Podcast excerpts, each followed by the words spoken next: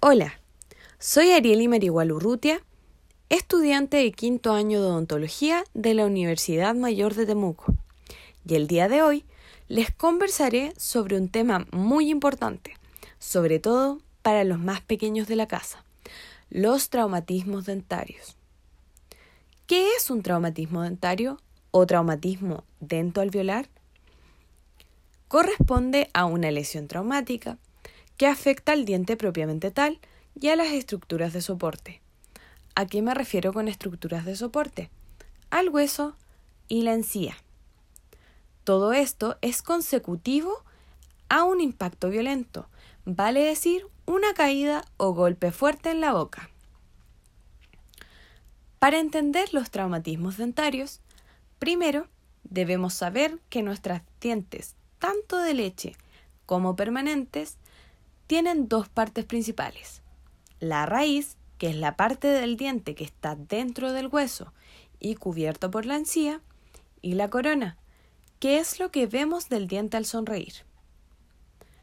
Los traumatismos dentarios son muy frecuentes en nuestra práctica diaria como dentistas. ¿Podrían creer que entre el 4 y el 30% de los niños han sufrido un traumatismo dentario en los dientes anteriores? Suena una cifra bastante alta. Por ello, es muy importante que sepamos reaccionar de buena manera si algún hijo, sobrino, primo o nieto está en esta situación. Los niños son más propensos a sufrir traumatismos que las niñas, siendo la edad de mayor frecuencia de ocurrencia entre los 7 y 10 años de edad, pero también al año de edad, cuando nuestros pequeños están aprendiendo a caminar. Por otro lado, no es algo que solo le pase a los más pequeños de nuestra casa, sino que también es muy frecuente en adultos. Existen distintos tipos de traumatismos dentarios. Entre ellos, destacan lesiones de tejidos blandos, es decir, que no afectan al diente como tal, sino más bien a la cara o la encía. Estos son Contusión, que es un hematoma, o más conocido como moretón, producido por un impacto de un objeto. No hay rompimiento de la piel o mucosa. Abrasión, herida superficial tipo rasmillón. Y la laceración, es una herida profunda que puede requerir sutura Aquí lo más probable es que durante el accidente se haya tenido contacto con un objeto filoso. En nuestros dientes hay distintas lesiones que se pueden presentar, partiendo por las más simples, que son las infecciones de esmalte.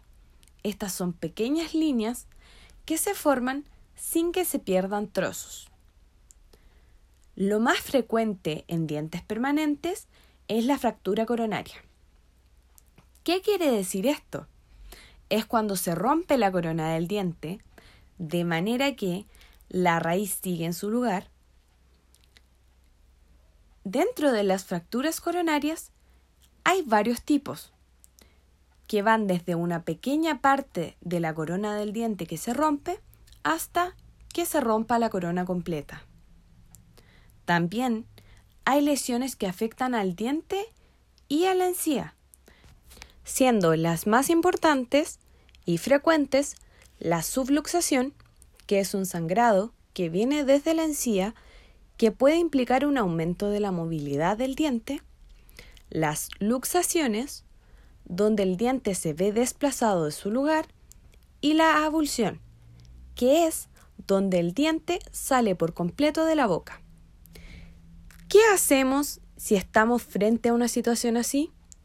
En todos los casos, debemos asistir a un centro asistencial, donde el afectado debe ser evaluado por un dentista, idealmente durante la primera hora de ocurrido el accidente, para tener un mejor pronóstico.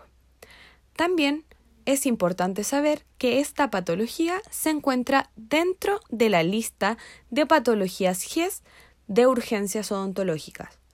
Pero, ¿Y qué puedo hacer yo en el momento del accidente? Si no logramos ver el diente a simple vista en la boca del afectado, debemos buscarlo en el área donde ocurrió la situación. Si lo encontramos completo y el diente es permanente, debemos tomarlo desde la corona. Es importante que no toquemos la raíz, no importa si está sucia, ya que existe una capa microscópica que nosotros no podremos ver de fibras que envuelven la raíz y que nos ayudará a que el diente se pueda reimplantar, que es cuando volvemos a poner el diente en su lugar. Para transportar el diente hacia el centro asistencial, debemos ponerlo en un recipiente con leche o suero. Otra forma de transporte es que el mismo afectado lo lleve dentro de su boca, idealmente bajo la lengua.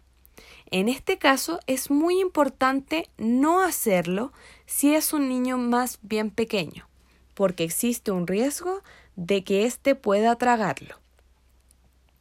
¿Qué pasa si encontré solo un pedazo del diente? Si el diente es permanente, llévelo de todos modos al centro asistencial. Allí el dentista evaluará si se puede reposicionar o no. Luego de asistir al dentista, es fundamental que el afectado mantenga una buena higiene oral, tener un buen cepillado y por sobre todo asistir regularmente a los controles con el dentista. ¿Cómo podemos prevenir los traumatismos dentarios?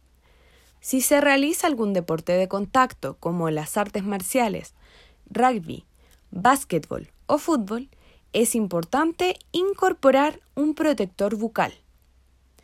También es muy importante eliminar tempranamente los malos hábitos como la succión digital y el uso de chupete, que pueden llegar a provocar una malformación del hueso que sostiene a los dientes, dejándolos en una posición más anterior. Si su hijo no logra juntar los labios al cerrar la boca o usted ve que los dientes superiores están más hacia adelante, es importante que acuda al dentista para tratar alguna posible anomalía dentomaxilar que lo haga más propenso a sufrir un traumatismo dentario en sus dientes anteriores.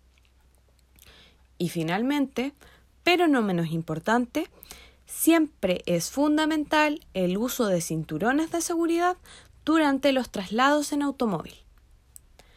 Espero que les haya gustado conversar de este tema tan importante en estos tiempos en que al no poder salir debemos asistir a nuestro dentista solo en urgencias, tales como son los traumatismos dentarios.